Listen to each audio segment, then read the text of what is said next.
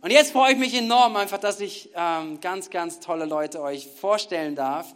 Und ich würde euch gleich mal kurz beide auch auf die Bühne bitten, ja? Ist das okay? Also, das ist Nicole und das ist Markus Oppermann. Das Pastoren-Ehepaar aus Baden-Baden, aus dem Gospelhaus. Und es ist so schön, dass ihr hier seid. Ähm, wir kennen uns schon ein paar Jahre. Du erzählst ihm, dass ich Praktikant gewesen bin mit Uwe Schäfer und dann mal bei euch vorbeigefahren bin, genau.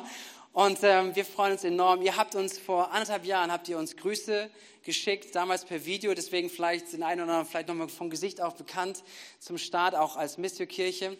Und äh, wir haben das sehr geschätzt, einfach eure Ermutigung, euren Zuspruch, euren Segen und schätzen euch und das, was ihr tut. Und wir lieben es auch zu erleben, was Gott in Deutschland tut. Und Baden-Baden, der Nabel der Welt, nach Bad Kreuznach.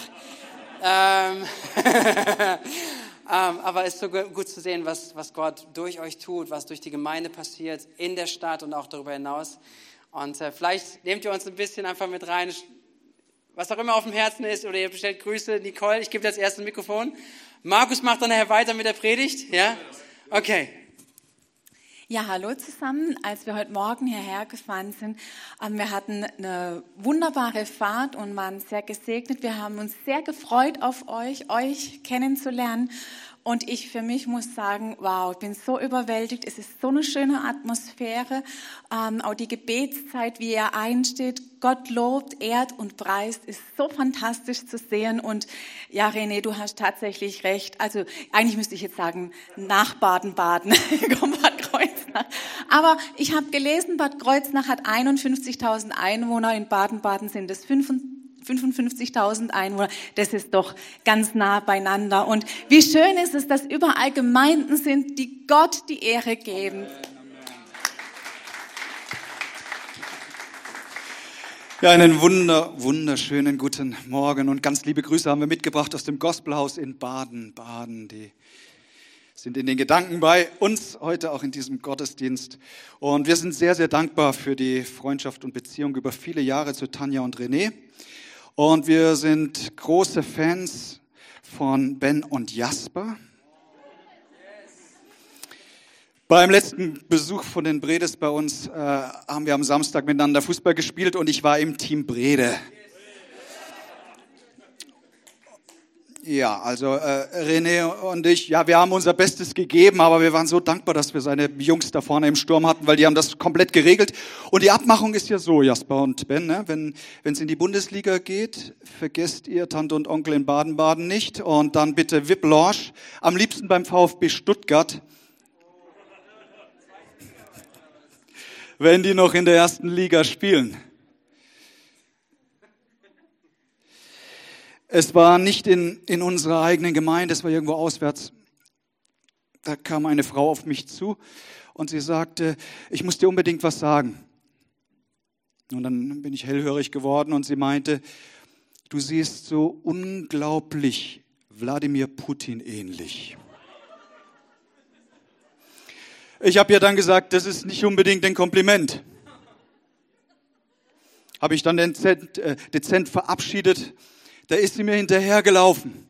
Ich glaube, nach dem Gottesdienst kam sie nochmal, sagte, ich wollte dir nochmal sagen, du hast so Ähnlichkeit mit Putin. Das hat mir Sorgen gemacht. Und ich habe mir eine App besorgt, da kannst du dein Bild hochladen und dann wird geschaut, wo es den meist, die meiste Übereinstimmung dem Match gibt mit irgendeinem Promi. Bei mir kam eine sehr, sehr hohe Übereinstimmung mit Bruce Willis raus. Ja, nur damit das Thema geklärt ist und nachher beim Kaffee niemand auf mich zukommt, mit wem ich Ähnlichkeit habe. Jetzt weißt du es, Bruce Willis. Ich möchte mit euch über, wie ich denke, wohl das wichtigste Thema heute Morgen sprechen. Ich glaube, ein Thema, das genau für diese Zeit so extrem wichtig ist. Aber nicht nur, wenn die Herausforderungen so groß sind durch eine Pandemie oder einen Krieg, sondern überhaupt. Ich möchte mit euch heute über Beziehungen und über Freundschaften reden. Warum finde ich, ist das so wichtig? Nun, weil meine Beobachtung ist, dass in den letzten Monaten und Jahren ähm, eine ganze Reihe von Freundschaften zerbrochen sind. Und ich möchte mit euch mir Gedanken darüber machen, wie es ist, ähm, in guten und stabilen Beziehungen zu leben und wie das gelingen kann. Weil ich glaube, dass Beziehung das Wichtigste ist im Leben. Unsere Beziehung zu Gott, zu unserem Ehepartner, zu den Kindern, zu unseren Freunden, Nachbarn, Arbeitskollegen oder eben auch in unserer Kirchengemeinde. Im Dezember wurde ich gerufen. Ähm, da steht ein, ein, ein junger Mann und eine junge Frau im Saal und die würden dich gern sprechen. Und dann bin ich aus dem Büro runter in unseren Gemeindesaal und tatsächlich, da standen die beiden. Und ich habe gesagt, wie kann ich helfen? Dann sagen sie, ja, wir waren noch nie hier im Gospelhaus, aber vielleicht können wir hier Hilfe bekommen. Und sie erzählten mir, dass ihre Mama ganz kurz zuvor verstorben ist. Das war also Bruder und Schwester, die da kamen. Und ähm, sie sagten, wir überlegen, wo wir die Trauerfeier machen können. Und da sind wir aufs Gospelhaus hingewiesen worden. Ich sage, oh, das ist ja interessant. Und dann teilten sie die Geschichte mit von der Mama, die ähm, eine Woche bevor sie verstarb, bei uns im Gottesdienst war. Eigentlich sollte es nur eine Routine äh, OP, eine, eine, kleine Geschichte sein, nicht, nichts Großes. Und dennoch kam das, was niemand äh, geahnt hatte. Die Frau starb. Aber eine Woche zuvor war sie bei uns im Gottesdienst und ihre Kinder erzählten dann, dass sie nach Hause kam und so berührt war von dem, was sie gehört, gesehen hat und gesagt hat: Ich habe in diesem Gottesdienst mein Leben in die Hände Gottes gelegt. Da wurde ich hellhörig dachte, wow, was für eine, eine, eine Geschichte. Und dann stehen plötzlich die Kinder vor mir. Ich fragte nach, wie es mit Papa, ja, der ist viele Jahre vorher schon verstorben. Dann haben wir uns etwas unterhalten über das Leben ihrer Mama und es stellte sich heraus, so eine liebenswerte Person. Ich habe sie nicht bewusst wahrgenommen in dem Gottesdienst, an dem sie bei uns war, aber alles, was ich hörte, berührte so mein Herz. Und sofort haben wir natürlich gesagt, wir öffnen die Türen und äh, wir machen eine Trauerfeier und ehren eure Mama. Und dann kam dieser Tag im, im Januar oder Februar, diese Trauerfeier und ich, ich traute meinen Augen nicht. Der Parkplatz füllte sich mit immer mehr Autos. Die Menschen kamen in den Saal. Ich weiß nicht, wie viele da gekommen sind, aber ich war extremst beeindruckt, weil an einer Beerdigung oder Trauerfeier kannst du ablesen, wie das Leben eines Menschen war. Wenn eine Handvoll Leute kommen, dann weißt du, oh, im Beziehungsbereich war das nicht so top. Bei dieser Frau offensichtlich hatte sie richtig gute und tiefe Beziehungen. Und das hat mir zu denken gegeben. Und ich glaube auch, dass das das Wichtigste im Leben ist. Ich habe jetzt viele Beerdigungen in meinem Leben leider halten dürfen. Noch nie wurde im Nachruf verlesen, wie hoch der Kontostand war, welches Auto in der Garage steht. Es spielt alles gar keine Rolle. Wichtig ist Beziehungen, in denen wir leben. Und ich weiß, dass eine Reihe heute Morgen auch hier sind, die sagen, oh, da sind Beziehungen auch in Corona-Zeiten zerbrochen. Oder du hast dich überhaupt schwer getan, Beziehungen aufzubauen. Ich möchte dich heute einladen, sei hellwach dabei. Nichts fehlt uns in dieser Zeit mehr wie, wie echte und tiefe Beziehungen. Ich möchte euch einladen, den Sonntag mit den offenen Häusern zu besuchen. Ich möchte euch einladen, an dem Thema Beziehung mehr zu arbeiten denn je. Vielleicht sind auch Ehepaare hier, die sagen, oh, unsere Beziehung ist so dermaßen kaputt. Ich möchte euch sagen, es gibt Heilung dafür. Es gibt Wiederherstellung und Gott kann die Liebe tiefer machen denn je, auch in eurer Ehe. Zunächst einmal, Freunde, Freundschaften und Beziehungen, sie haben das Potenzial, dein Leben aufzubauen oder es zu zerstören. Beides liegt drin im Thema der Beziehung. Und das hängt sehr stark damit zusammen, mit wem du dich abgibst. Mir gefällt, wie es im Buch der Sprüche im 13. Kapitel, wie es dort heißt, im 20. Vers, wenn du mit vernünftigen Menschen um, Umgang pflegst, wirst du selbst vernünftig. Wenn du dich mit Dummköpfen einlässt, schadest du dir nur. Anders ausgedrückt, wenn du Zeit verbringst mit Menschen, die klüger sind als du, dann wirst du klüger. Wenn du, Mensch, wenn du viel Zeit verbringst mit Dummköpfen, naja, dann brauchst du dich nicht wundern, wenn es zu dummen Entscheidungen führt. Es ist, es ist noch nicht so lange her. Ich war 18 Jahre alt.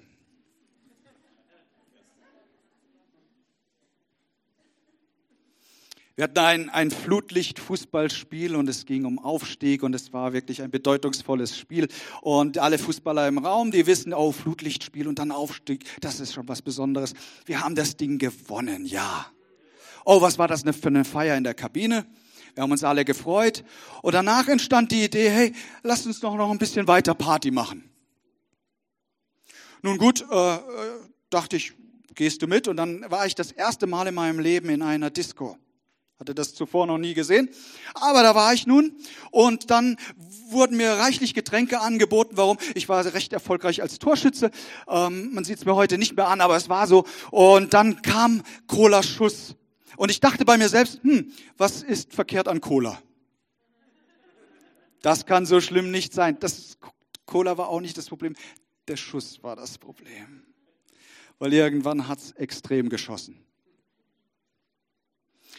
Um vier Uhr morgens wachte ich auf der Rückbank meines Kumpels auf und er war so freundlich und hatte mich nach Hause gebracht. So äh, ging ich zur Haustür. Es gelang mir, die Tür zu öffnen. Und siehe da, wer war schon da? Das Welcome Dream Team im Hause Oppermann. Meine Mama im Nachthemd. Ich bin so dankbar, sie stellte nur eine einzige Frage. Wie geht's dir? Habe gesagt, gut, bin in mein Bett gegangen und äh, wusste, um 8 Uhr morgens habe ich eine Verabredung mit meiner ersten Freundin, die erste Freundin meines Lebens. Ich war um 8 Uhr mit ihr verabredet. Welcome Dream Team hat mich morgens um Viertel nach acht geweckt. Nicole hat schon angerufen, wo ich denn bleibe. So schnell ich ging, habe ich mich angezogen, mit einem dicken Kopf bin ich hingefahren, habe äh, Nicole getroffen und weißt du, sie hat es mir nicht krumm genommen. Und was bin ich dankbar, dass nicht jeder Fehler so hart im Leben bestraft wird. Ja, jetzt sind wir seit 27 Jahren glücklich verheiratet, obwohl ich so einen Schwachsinn gebaut habe. Gleich am Anfang unserer Beziehung. Ich möchte dir sagen, im Leben geht es nicht nur darum, wohin du gehst, sondern auch mit wem du unterwegs bist. Ganz arg wichtig. Überleg einmal und mach mal eine Liste, wer sind eigentlich die fünf engsten Freunde in meinem Leben? Vielleicht sagst du, ich habe gar keine fünf engen Freunde. So geht's vielen. Dann mach eine Liste von deinen engsten Freunden und ich möchte dir sagen, du wirst das Abbild werden von diesen Leuten. So engste Liste. Nicht dein Haustier, sondern wirklich die Menschen, die dich eng umgeben. Die Leute, die dich intim kennen, denen du in der Nacht anrufen kannst und sie stehen für dich auf.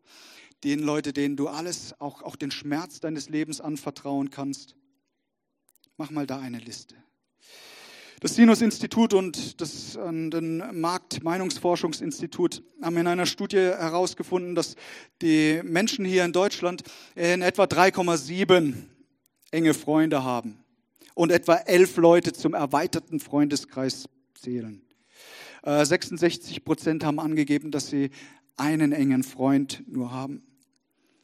Viele Leute, mit denen man unterwegs sind, die an unserer Seite sind, die ähm, prägen uns natürlich.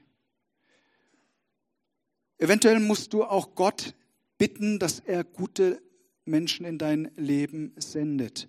Und ich bin total überzeugt, die Kirche ist der Ort, wo du gute Freunde finden kannst. Das ist genau der richtige Ort. Zeig mir deine Freunde und ich kann dir ganz viel über deine Zukunft sagen. Ein paar Gründe, warum Freundschaften eigentlich zerbrechen. Ich habe gelesen von den Personen, die ein Mensch so zu seinem Freundeskreis zählt, da sind nach sieben Jahren nur noch die Hälfte da. Tröstlich ist, dass wieder neue hinzukommen. Also man ist auf der Reise und manche Leute steigen mit dir in deinen Reiselebensbus und manche steigen wieder aus. So ist das nun mal. Manchmal durch Umzug, manchmal durch Jobwechsel. Interessen verändern sich. Was sind eigentlich Gründe dafür, dass es zu Trennungen kommt von Freundschaften? Nun, weil eine Freundschaft vielleicht einseitig geworden ist, weil man nur noch aus Gewohnheit Kontakt hält. Wir haben es erlebt, ähm, Freundschaften zerbrechen, weil man unterschiedliche Überzeugungen und Meinungen hat. Corona hat das extrem hervorgebracht. Freundschaften zerbrechen, weil Vertrauen irgendwie zerstört wurde aus irgendeinem Grund. Das, was einander verbunden hat, fehlt. Tausend Leute wurden befragt, in welchen ähm, Bereichen sie selbst eine Freundschaft bewusst beenden würden. Die Antworten sind sehr interessant. Da wurde geantwortet, mangelndes Engagement, die Freundschaft zu pflegen. Also wenn man den Eindruck hat, der Gegenüber, der hat gar kein Interesse, wie es mir so geht. Wenn der Partner vom anderen vermeintlich besten Freund ausgespannt wurde, die Partnerin, Partner. Wenn Geheimnisse ausgeplaudert wurde, wenn wenig gemeinsame Zeit miteinander verbracht wird. Manchmal auch, weil ein Paar sich scheiden lässt und dann kommt wieder Heirat und das passt nicht so wirklich gut zusammen, die beiden Pärchen. Mark Zuckerberg ähm, träumt ja von einem Leben in, in einer Social World. Da kannst du alles sein, was du willst. Du kommst gar nicht mehr so direkt in Berührung mit den Menschen. Und weißt du, ich glaube und, und bin zutiefst davon überzeugt, als Gott uns Menschen geschaffen hat, da hat er uns zur Beziehung geschaffen, mit ihm und untereinander und nicht in einer Beziehung, in der du so anonym bleibst. Also Mark Zuckerberg sagte, wow, das ist so genial, du kannst Superman sein und alles Mögliche kannst du dir ausdenken. Hey, du brauchst nicht Superman oder Superwoman sein. Es reicht schon so, wie du bist. Du bist beziehungsfähig von Gott gemacht. In Sprüche 17, Vers 17 heißt es, ein Freund liebt alle Zeit und ein für einen Bruder wird für die Not geboren. So ist das in der Freundschaft. Bei allen Vorteilen von Social Medias, und ich bin wirklich kein Gegner davon. Aber bei allen Vorteilen glaube ich, dass wir darauf achten müssen, dass das wirkliche Leben nicht auf der Strecke bleibt. Dass wir nahbar bleiben, dass wir in Beziehungen stehen. Social Medias äh, wird dir vermutlich klar sein, geben dir nie einen wirklichen Einblick in das Leben des anderen. Weil ehrlich, keiner von uns postet irgendein schräges Bild von sich selbst. man schaut schon. Dann gibt es den einen oder anderen Filter noch, der einen noch besser dastehen lässt. Und dann freut man sich über die Likes und äh, ist vielleicht nur noch darauf gespannt, was tut sich da alles. Ich lade heute Morgen in Bad Kreuznach ein zum echten Leben. Wie bauen wir gesunde Freundschaften auf? Und da solltest du wieder hellwach sein. Ich möchte eigentlich dich nur mitnehmen in zwei Punkte, zwei Gedanken, wie echte Freundschaften aufgebaut werden. Das erste ist, Du musst dir Zeit nehmen dafür. Ich schätze es wert, dass ihr euch Zeit genommen habt, heute Morgen hier in diesem Gottesdienst zu sein. Und was freue ich mich, dass dieser Saal so toll gefüllt ist mit Menschen. Das ist wunderbar zu sehen. Und ich glaube, das wird in der nächsten Zeit in den Kirchen noch viel mehr zunehmen. Je mehr die Not steigt, umso mehr werden die Menschen äh, ein Bewusstsein dafür bekommen, dass es mehr braucht, wie zu Hause zu sitzen. Hey, wir brauchen einander und wir brauchen die Beziehung zu Gott. Und ich möchte dich einladen, nimm dir ganz bewusst Zeit, um Menschen zu begegnen. Von Angesicht zu Angesicht. Ähm, ich habe gelesen von einem Restaurantbesitzer, der äh, ausgehängt hat, jeder, der beim Essen sein Handy abgibt, bekommt 10% Nachlass. Finde ich eine ganz gute Idee. Weil, mal ehrlich, ist es nicht ätzend, wenn da ein Pärchen zu einem schönen Essen abends geht und beide sitzen nur da?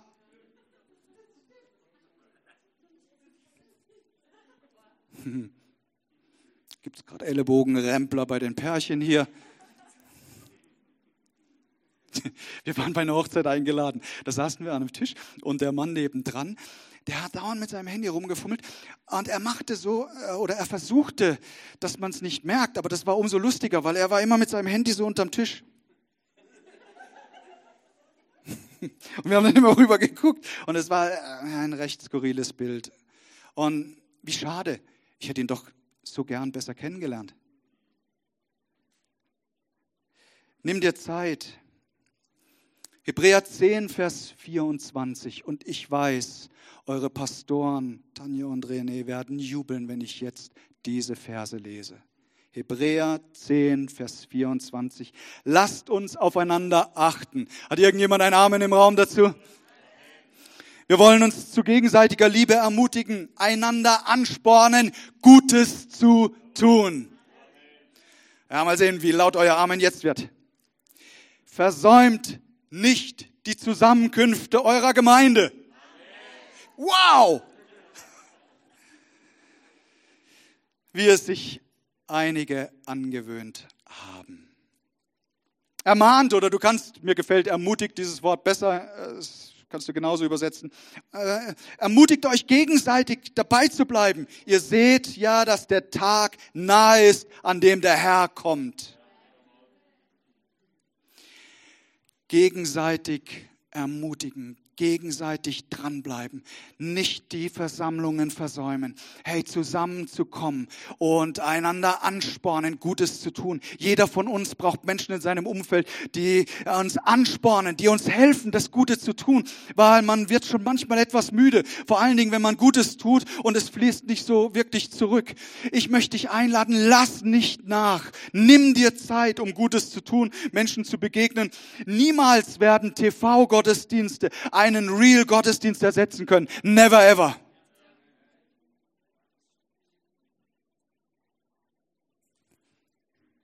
Wenn du die richtigen Freunde an deiner Seite hast, werden sie dich in eine gute Zukunft begleiten. Sie werden dich in schweren Zeiten unterstützen. Wen willst du aus der Fernsehgemeinde anrufen, wenn es dir dreckig geht? Wer kommt von der Fernsehgemeinde zu dir nach Hause? Und hey, Fernsehgottesdienst ist super, super, alles okay aber es ersetzt niemals die lebendige Gemeinschaft. So wie wir es in der Apostelgeschichte lesen. Sie trafen sich hin und her in den Häusern. Sie kamen in der Säulenhalle Salomos zusammen. Sie hörten die Lehre der Apostel. Hey, sie haben sich angespornt, angefeuert, alles zu geben, auch in dieser Zeit, weil Menschen brauchen Gott. So nimm dir die Zeit Nimm dir die Zeit für echte Begegnung. Vielleicht müssen wir das auch gerade wieder neu lernen. Uns wieder einander zu nähern. Mein Eindruck ist, auf die körperliche Unversehrtheit und Gesundheit wurde sehr stark die letzten zwei Jahre geachtet, aber die Seele blieb zuweilen auf der Strecke. Ein junger Mann nahm sich das Leben in unserer Gemeinde am Anfang von Corona. Man hat, er, er hat nichts über seine Depressionen erzählt. Eigentlich sah nach außen hin alles ganz gut aus. Frisch verheiratet, ein kleines Kind kam, das Haus war gebaut. So ähm, nach außen schien alles gut und dennoch war er innerlich so leer, dass es seinem Leben ein Ende setzte. Die Trauerfeier kam und ich kann euch sagen, das war richtig, richtig hart. Und dann stehst du der Familie gegenüber, den Eltern von ihm, die um ihren Sohn trauern, der jungen Witwe mit ihrem kleinen Kind, mit ihrem kleinen Baby. Und, und da, da musst du schon schlucken. Und dann kommt das Bestattungsinstitut und sagt, ja, Pastor Oppermann, ich möchte, dass Sie darauf hinweisen, dass wir alle den Abstand wahren. Ich habe dann gesagt, am Beginn der Trauerfeier, eigentlich sollte ich darauf hinweisen, dass wir den Abstand wahren sollen. Aber wie soll das jetzt in dieser Zeit dieser Familie gegenüber auch sein? Ich bin hingegangen, ich habe sie in den Arm genommen, demonstrativ, habe gesagt, ihr habt mich an eurer Seite. Und nicht, dass du mich falsch verstehst. Ich bin weder Corona-Leugner, wir haben alle Maßnahmen mitgemacht, wir sind immer dabei geblieben als Gemeinde, auch vorsichtig und weise. Aber es gibt manchmal Situationen, hey, da ist die Seele eines Menschen genauso oder noch wichtiger wie der Körper.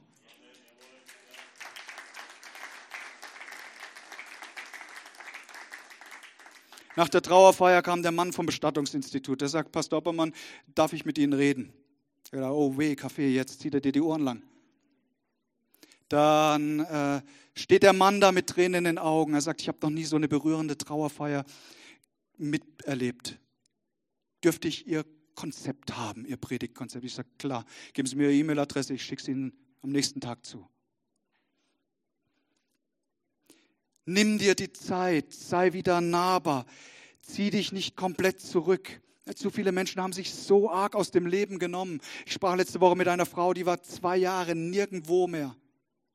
Lässt niemanden mehr in ihre Wohnung hinein. Ich möchte euch sagen, ey, nimm, wenn du Angst hast, nimm die Liebe von Gott, weil die Liebe, sagt das Wort Gottes, vertreibt jede Angst. Da, wo die Angst ist, ist nicht die Liebe. Da, wo die Liebe ist, da verschwindet die Angst.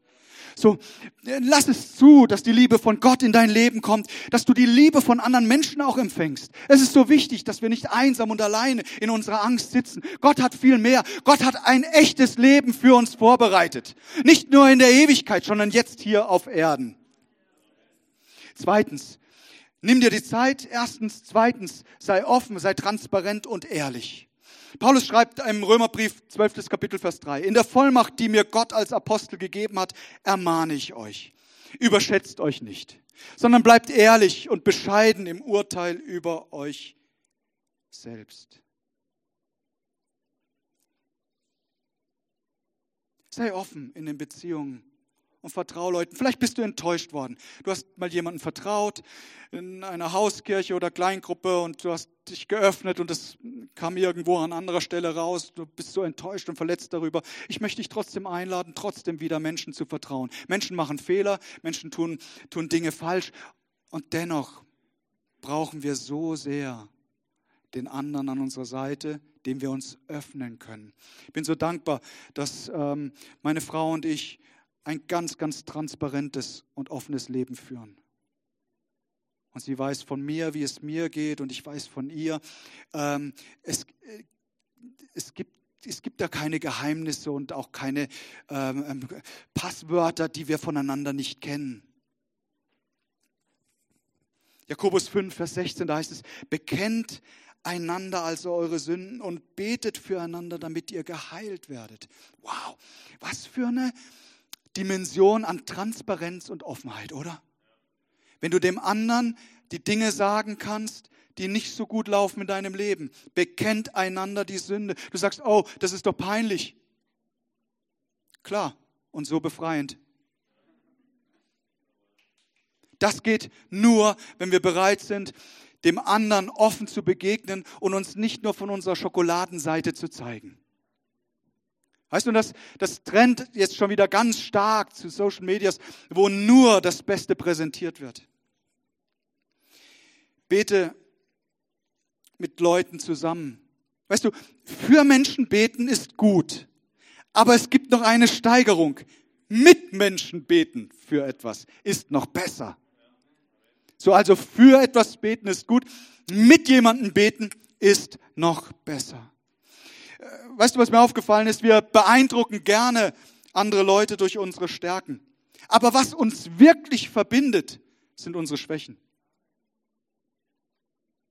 Wenn wir dem anderen offen und transparent gegenübertreten, ihm zeigen, hey, das sind meine Schwächen, das verbindet einander umso mehr. Auch in einer Ehe, auch äh, in der Beziehung von Eltern zu Kindern. In der vergangenen Woche waren meine Nerven etwas dünn, wie wahrscheinlich bei vielen anderen auch. Die ganze Situation macht ja etwas mit einem. Und tatsächlich habe ich mich im Ton vergriffen ähm, in, in unserer Gemeinde bei, bei zwei Personen, die, die mir sehr, sehr wertvoll sind. Und äh, vielleicht kennst du das auch. Zunächst einmal sagt man, ja, ich war ja im Recht und, mm, und verteidigt das innerlich und so. Und dann eine Nacht drüber geschlafen, merkst du plötzlich, oh, du hast echt einen Bock geschossen. Und was so sehr verbindet zu Mitarbeitern, ist dann nicht weiter auf sein Recht zu pochen, sondern hinzugehen und zu sagen, ich bitte euch um Entschuldigung. Das war ein Ton, der nicht respektvoll war, den ich auch nicht wünsche, dass er mir gegenüber so geführt wird. Es tut mir leid. Schau, dieser eine Satz, es tut mir leid, kann so viel verändern. Dieser eine Satz in einer Ehe ausgesprochen zum Ehepartner, es tut mir leid, vergib mir. Lass uns, lass uns wieder neu durchstarten. Hilft so viel. Wir beeindrucken Leute durch unsere Stärken, aber wir verbinden uns mit Menschen durch unsere Schwächen. Komm, wir gehen, gehen in den Endspurt. Was hält, eine, was hält eine Freundschaft aufrecht? Ein paar Fragen. Und wenn du mitschreibst, notiert dir doch Folgendes. Stell dir einmal die Frage, was gibst du eigentlich in eine Beziehung hinein? Weil je mehr du mitgibst, umso mehr wirst du auch empfangen. Es ist weder in einer Ehe, noch in einer Familie, noch in einer Gemeinde so, dass man einfach kommt, wie in einem Selbstbedienungsladen, sich die Taschen voll macht und sagt, hm, was kann ich alles für mich mitnehmen? Hey, in einer Beziehung geht es darum, dass ich auch gebe. Und je mehr du gibst, umso mehr wirst du empfangen. Das ist so schön. Wenn du lernst loszulassen, öffnest du deine Hand und wirst wieder empfangen. Was bist du bereit, in eine Beziehung zu geben? Und ich meine nicht nur Zeit, ich meine nicht nur Kraft und Engagement, ich meine auch Finanzen. Nico und ich haben die Erfahrung gemacht, dass gerade da, wo wir geben, wo es niemand sieht, die rechte, die linke nicht, du keine Spendenbescheinigung am Jahresanfang bekommst, sondern da, wo du einfach unterstützt, weil du siehst, da ist ein Mensch in Not geraten, da gibt Gott und lässt so reichlich zurückfließen. Ich könnte heute so viele Beispiele davon berichten und ich kann dich nur einladen, lass es ebenfalls eskalieren, das Geben. Sei großzügig in deinem Leben. Halt es nicht zurück. Sei nicht geizig. Ähm, gib und du wirst empfangen. Sehe und du wirst ich habe ja gewusst, ihr wisst es. Zweitens, was erwartest du von deinen Freunden? Eventuell ist deine Erwartungshaltung viel zu groß. Du erwartest von deinen Freunden äh, Superkräfte und irgendwelche Sachen, die sie dir gar nicht geben können. In jeder Freundschaft gibt es Konflikte. Die kommen so sicher vor wie das Amen in der Kirche. Petrus sagt im 1. Petrus 4, Vers 8, vor allem aber lasst nicht nach, einander zu lieben. Denn die Liebe, ob es dir gefällt oder nicht, die Liebe sieht über Fehler hinweg. Es würde deine Lebensqualität enorm verbessern, sage ich dir, wenn du dir angewöhnen würdest, negative Gedanken und auch Gefühlen nicht länger mehr Raum zu geben. Solange du die Verletzungen deiner Vergangenheit pflegst, wirst du Konflikte in der Gegenwart haben und dich schwer tun in Beziehungen. Lass das Alte zurück, der Verletzungen, der Enttäuschungen, auch in Beziehungen und sei offen für eine neue Beziehung. Wie geht das? Nun, indem wir uns an Gott wenden zuallererst. Überleg dir mal, hey, was will ich mit meinen Freunden unternehmen? Du erinnerst dich an den Punkt, man muss sich Zeit nehmen, offen sein. Wann kommt das zustande? Wenn du zu Hause sitzt und sagst, kein Mensch bockt es, wie es mir geht. Ich bin der einsamste Wurm in Bad Kreuznach. Nicht mal meine Leiterschaft ruft bei mir an. Da möchte ich dir sagen, es gibt Abhilfe. Nimm den Hörer in die Hand und lad jemanden ein zu dir. Es gibt etwas, das verbindet die ganze Welt. Das machen alle Menschen gern. Miteinander essen. Und schwuppsdiwupps bist du nicht mehr allein, sondern da sitzen Leute an deinem Tisch und essen mit dir.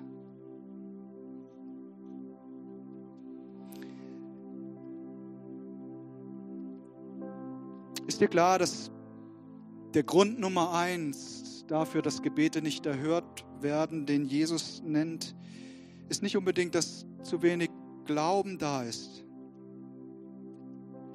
sondern es liegt darin, dass man nicht bereit ist, Unstimmigkeiten mit dem anderen auszuräumen.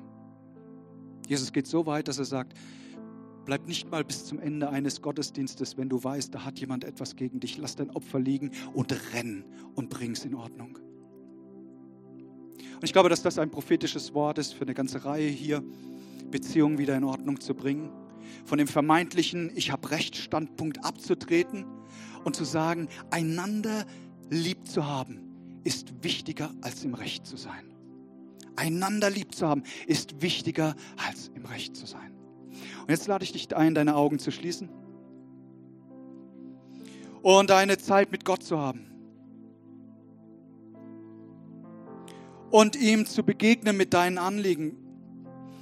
Vielleicht sagst du, oh, ich sehne mich so nach guten Freunden in meinem Leben. Vielleicht auch zuallererst mal nach dem einen besten Freund oder Freundin. Oder ihr seid hier als Ehepaar und sagt, unsere Beziehung ist so dermaßen zerstört. Wir sehen uns nach Heilung. Dann bring es jetzt zu Gott. Ich sehe, wie Menschen sich hinsetzen und einen Brief schreiben, eine E-Mail der Versöhnung, ein erster Schritt, der getan wird. Ich sehe, wie die Handys in die Hand genommen werden und man telefoniert und das Gespräch sucht. Mag sein, dass dein Gegenüber, der Freund, wo die Freundschaft zerbrochen ist, dass er es gar nicht schafft, diesen Schritt zu tun, dann sei du derjenige, der das tut.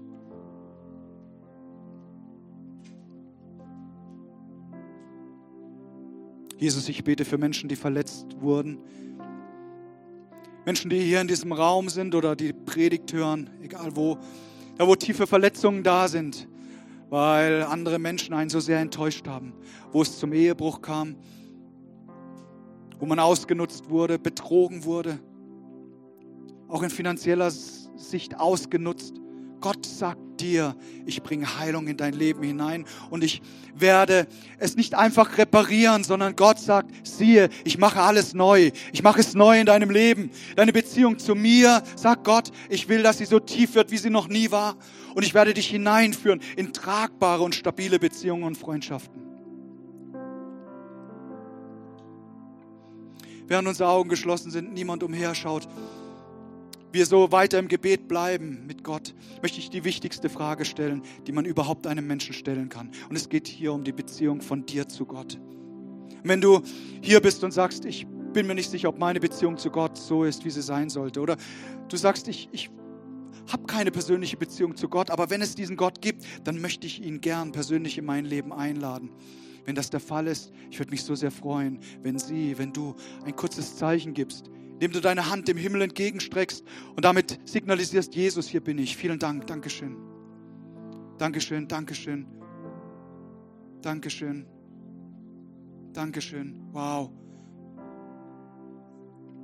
Der ganze Himmel ist voller Freude über jeden Einzelnen, der sich jetzt Jesus entgegenstreckt. Und Jesus sagt, schon lange habe ich meine Hand dir entgegengestreckt.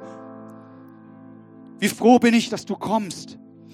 Wie, wie der Papa, der auf den verlorenen Sohn gewartet hat und ihm entgegenläuft. Vielen Dank auch hier. Jesus, du siehst jedem, der sich dir entgegenstreckt. Und du kennst jedes Leben ganz genau.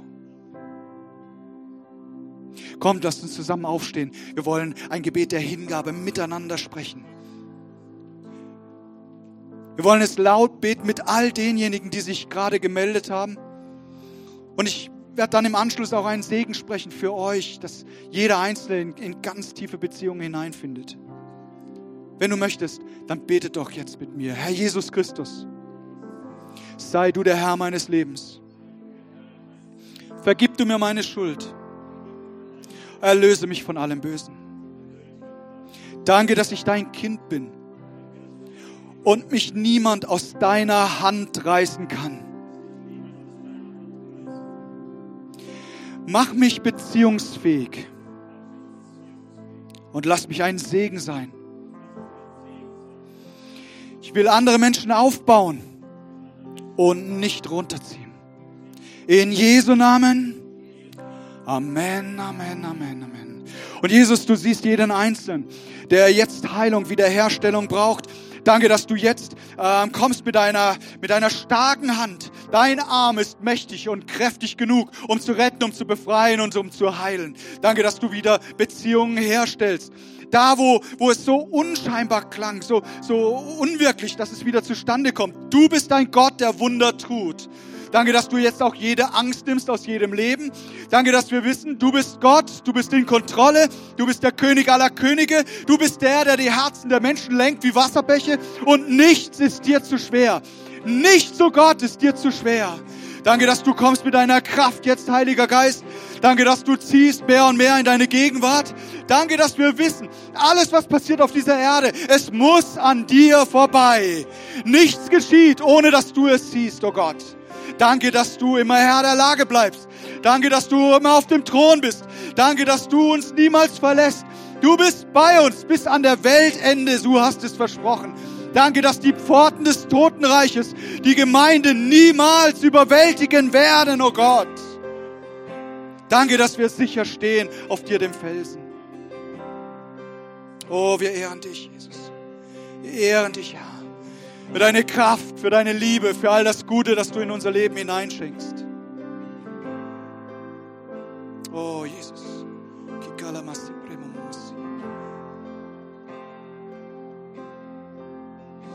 Komm, lasst uns Jesus gemeinsam anbeten. Lasst uns ihm die Ehre geben.